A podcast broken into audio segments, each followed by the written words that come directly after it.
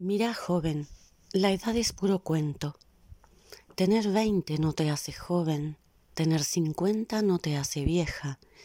Cada etapa del proceso es bella y disfrutable.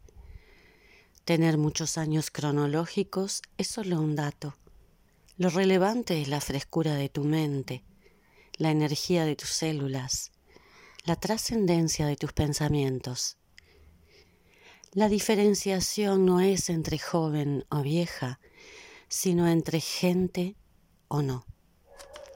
La mera juventud cronológica no es garantía de valor, solo marca en qué lugar del camino te encontrás. Si te aferras a la juventud, te aferras al pasado, y eso te amarga, no la vejez. Cada etapa tiene su magia lo inteligente es vivir en el presente, en tu presente.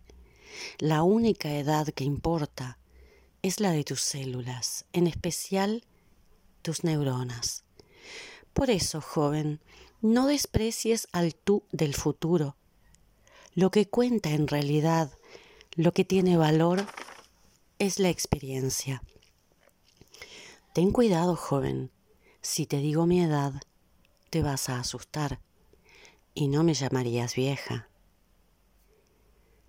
Tengo sesenta mil años. Soy mariposa del rocío.